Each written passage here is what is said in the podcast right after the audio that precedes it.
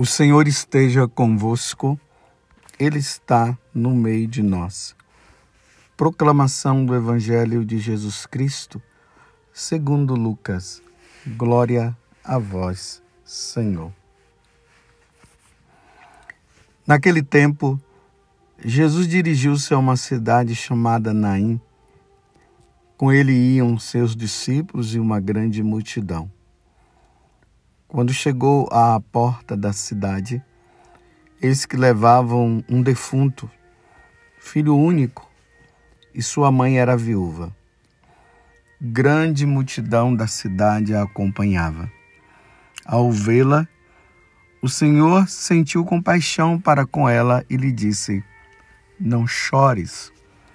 Aproximou-se, tocou o caixão e os que o carregavam pararam.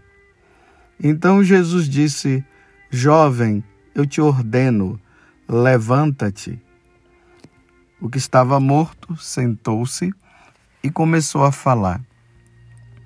E Jesus entregou a sua mãe. Todos ficaram com muito medo e glorificavam a Deus, dizendo: Um grande profeta apareceu entre nós, e Deus veio visitar o seu povo. E a notícia do fato espalhou-se pela Judéia inteira e por toda a redondeza. Palavra da salvação, glória a vós, Senhor. Meus irmãos e minhas irmãs, estamos mais uma vez fazendo a nossa caminhada junto com nosso Senhor na medida que nós vamos caminhando com Jesus, nós vamos abrindo o nosso coração.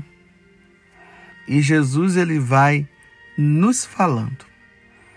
E na medida que ele fala, nós o ouvimos e vamos, e vamos pondo em prática.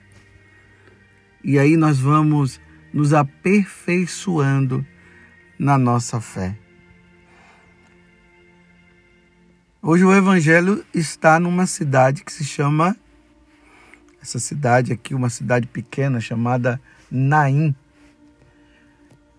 Geralmente quando nós fazemos a peregrinação, nós passamos perto da entrada desta cidade. Bem, da última vez que eu fiz a peregrinação, não se podia entrar nessa cidade porque ela está nas mãos dos muçulmanos e por isso há um impedimento dos peregrinos irem lá. Eu soube um tempo que parece que estava aberto para peregrinação, mas eu não sei se abriu de novo. Então fica perto ali das mediações do Monte Tabor. Então, antes de nós chegarmos no Monte Tabor, tem essa cidade chamada Naim. E é ali que Jesus vai passando e encontram esse cortejo aonde era levado um jovem, um filho único. A mãe era viúva. Olha bem que situação que aquela mulher estava. Viúva e o único filho que iria ajudá-la no futuro, faleceu. São situações do desígnio da nossa vida com Deus neste mundo que muitas vezes nós não sabemos compreender. Uma mulher viúva, um único filho e perde ainda esse filho e fica só. Mas nós sabemos que de tudo Deus vai tirar um bem. Diante, meus irmãos, de qualquer situação na nossa vida, por mais dramática que seja, nós devemos sempre nos colocar nas mãos de Deus. Porque Deus é que nos guia, é Deus que nos leva Deus, na sua infinita sabedoria, Ele sabe como as coisas devem ser conduzidas. Nós é que muitas vezes não sabemos. Mas eu estou contextualizando para vocês entenderem a situação que a mulher estava. Ela agora ela ficou sozinha, sem ninguém. E aqui diz que quando Jesus viu aquela situação daquela mulher, ele teve compaixão. Que bom. Nós temos um Deus que se compadece com as situações difíceis que os seus filhos, que o seu povo passa. Quantas vezes nós ouvimos essa palavrinha no, nos evangelhos? Que o Senhor teve compaixão. Então Jesus fala para ela: não chores. Ele aproximou e vocês viram. Ele tocou no esquife e o jovem ressuscitou. Voltou. Jesus ali, além dele ter compaixão da mulher, ele estava mostrando que ele, como Senhor e como Deus, ele tem poder sobre a morte. Foi isso que aconteceu no dia que ele morreu na cruz. Jesus venceu a morte. Jesus matou a morte.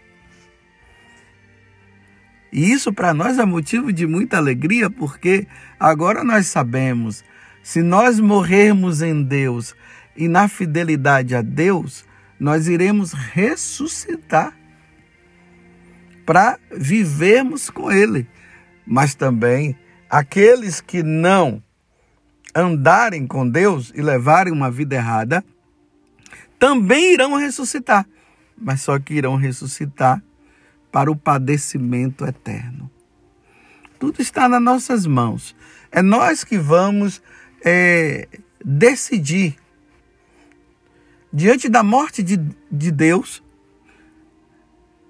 em especial essa segunda pessoa da Santíssima Trindade, Jesus, que ele nos salva e salvou a todos.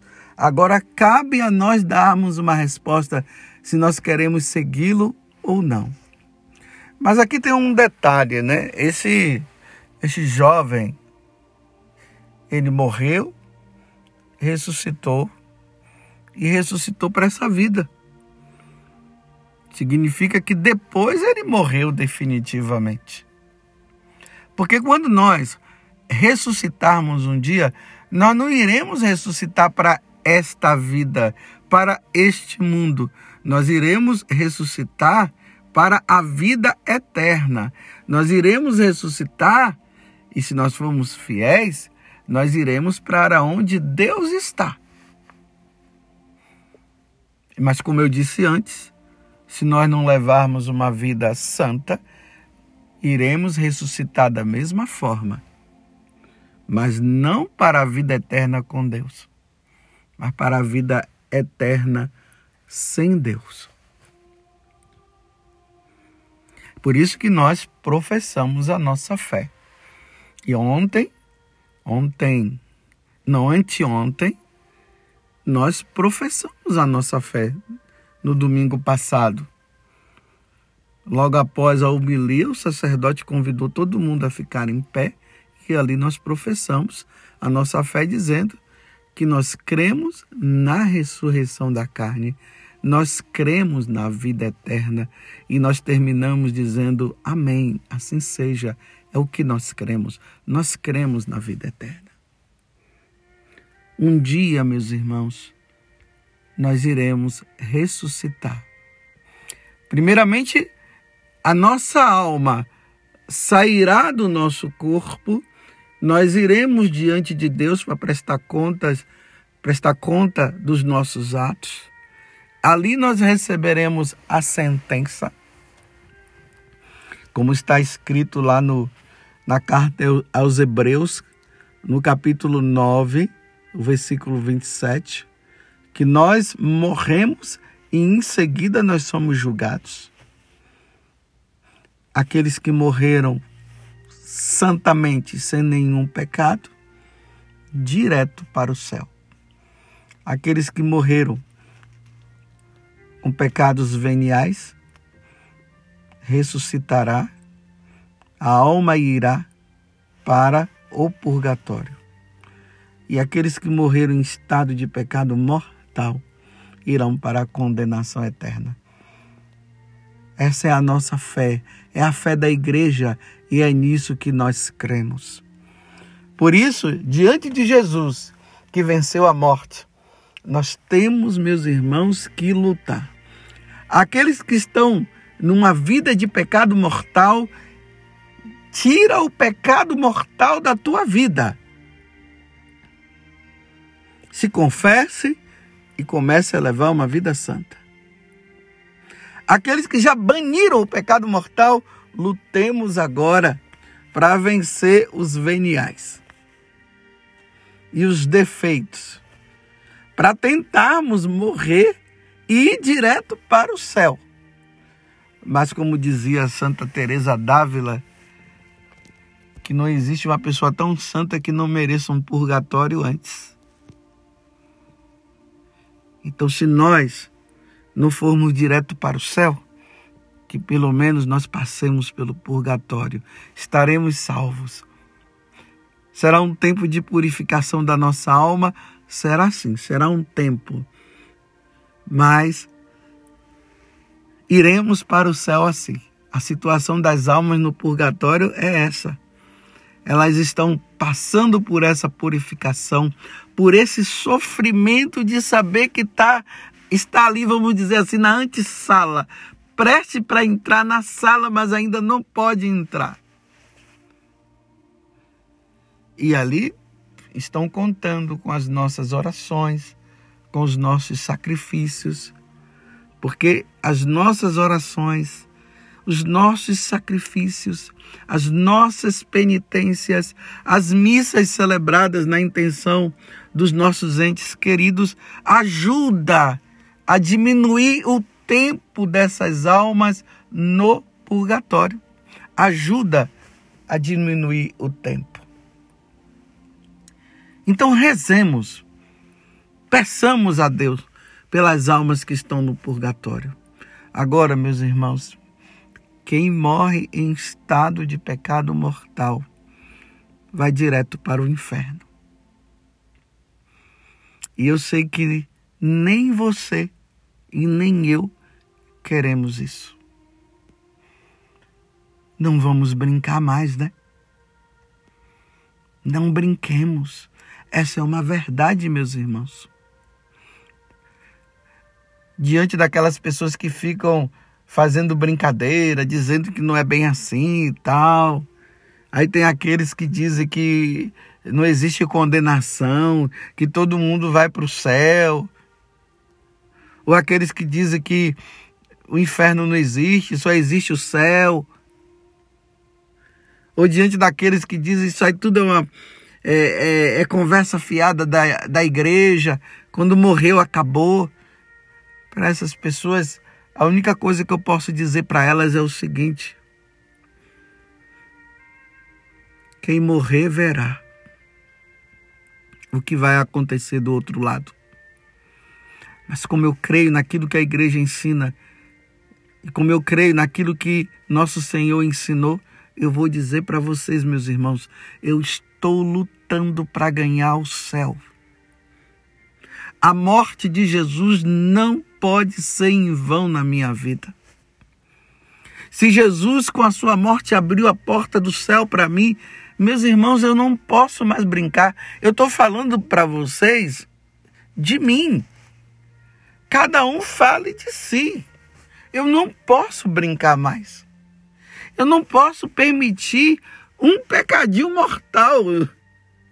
Estou falando assim, o pecadinho mortal é uma forma de falar. Eu não posso permitir o pecado mortal na minha vida. Eu não posso. Eu não posso, meus irmãos. Depois de ter levado e ter passado por um tempo aqui na terra, labutado, lutado, e depois não ir conviver com Deus no céu? Não está com o meu Senhor no céu? Não vai ser fácil? Não, eu não quero isso para mim. Eu quero o céu. Eu quero a eternidade. Como eu sei que você também quer. Jesus provou que ele, sendo Deus e ele é Deus, ele tem o poder sobre a morte. Você viu aí o caso, essa situação desse rapaz que foi ressuscitado, mas não esqueçamos de Lázaro e tantos outros. Mas só que aquela ressurreição ali que aconteceu ainda não foi aquela ressurreição que iria acontecer quando Jesus morresse na cruz. Porque essa ressurreição é para esta vida. Eu repito, tanto que eles morreram de novo. Agora a outra não. Morreu, passou para o outro lado, não tem mais como voltar para essa vida, não. Agora é vida eterna. Vida eterna, com Deus ou sem Deus. E aí vai chegar um dia que o nosso corpo, que será depositado lá no cemitério, um dia o Senhor vai fazer com que esse corpo se erga e esse corpo mortal, ele vai ressuscitar glorificado e vai ao encontro da nossa alma que já está estará do outro lado. A alma que estiver no céu, o corpo vai se juntar. Isso é o juízo universal, o julgamento universal. Vai se unir com a alma que já está no céu e vai permanecer no céu. As almas que estiverem no purgatório, então esse corpo vai se erguer, vai ressuscitar, vai se unir com as, com as almas, com a alma que está no purgatório, e aí vai para o céu. E aí o purgatório vai desaparecer. E aquelas almas que estão no inferno, o corpo irá ressuscitar e vai se unir à, à alma que está no inferno e vai permanecer no inferno para sempre. E aí, meus irmãos, só vai sobrar esses dois estados: céu e inferno. Alegria e tristeza. Você compreendeu? Então eu pergunto para você: como está a tua vida? Você tem levado uma vida santa? Meu irmão, você vai largar esse pecado? Tem pessoas que estão aí com o pecado, com o pecado mortal. Ela está colocando em perigo a salvação da alma dela. E em vez de ela procurar imediatamente um sacerdote para confessar, não, vai deixando, vai deixando, vai deixando. Tem aquelas que o demônio tem colocado medo.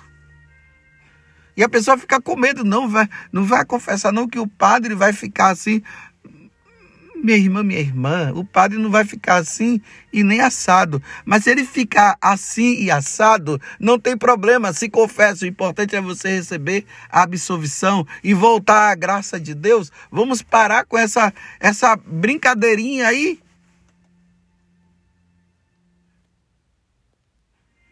Salva a tua alma salvemos a nossa alma. Enquanto é tempo, não vamos deixar para depois, não. É hoje, é agora. Salvemos a nossa alma. A ressurreição desse jovem é uma prefiguração da nossa ressurreição. Mas aí eu pergunto para você: a vida que você está levando hoje. Se Jesus chamasse você agora, para onde você iria?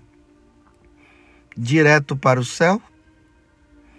Para o purgatório, embora indo para o purgatório estaria salvo, mas o tempo de purificação também não é fácil, mas estaria salvo? Ou você iria para o inferno? Se a tua vida, meu irmão, te leva para o inferno, então se confesse. Por amor a Deus, pare de ofender a Deus e leve uma vida santa. Para que um dia, com a graça de Deus, nós possamos todos nos encontrar lá. Que Nossa Senhora interceda por nós. Diante da paixão, diante da encarnação, da paixão, morte e ressurreição de nosso Senhor, que Nossa Senhora interceda por nós, para que nós, quando formos diante de Deus, nós possamos ir em estado de graça. Ó Virgem Maria, não permitais que eu viva e nem morra em pecado mortal. Em pecado mortal eu não hei de morrer, porque a Virgem Santíssima há de me valer. Louvado seja nosso Senhor Jesus Cristo, para sempre seja louvado, e a nossa Mãe, Maria Santíssima.